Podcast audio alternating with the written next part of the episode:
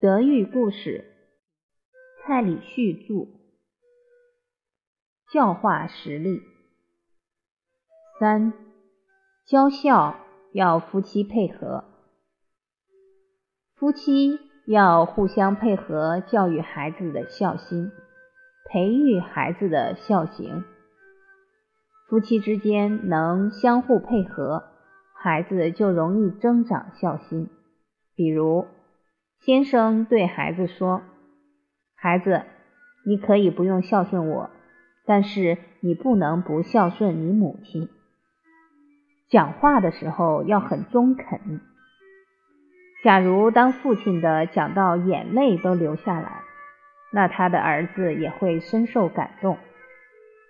你要告诉孩子，你母亲怀孕的时候吐得很厉害，很难受。”连饭都吃不下去，而在腹中，母腹身重。你想你有多重？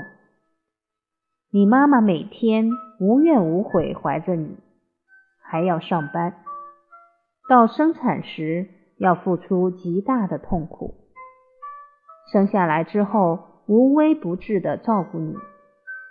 有一次你生病时，你妈妈几乎。两三天都没睡觉，把这些真实的状况告诉孩子，一经提醒，孩子那种知恩的心就会升起来，知恩就能报恩，孩子就会感受母亲的恩德。假如是太太，就要告诉孩子，你可以不用孝顺妈妈。但是不能不孝顺爸爸，就要把父亲从小对孩子所有的付出都告诉他，小孩才能领受父亲的恩德。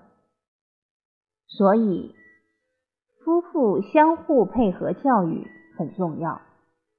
现在很多做母亲的，不但没有把父亲的恩德告诉孩子，还在孩子的面前数落父亲。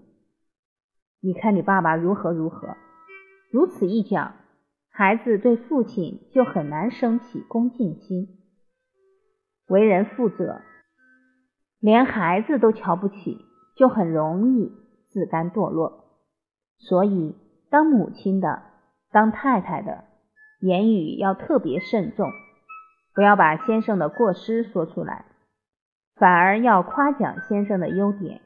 夸奖先生对孩子的关心照顾，先生一听就会感动，会觉得自己可以做得更好，尽心尽力朝这个方向努力。做父亲的在孩子面前要有尊严，而这一份尊严会推动他的人生健康成长。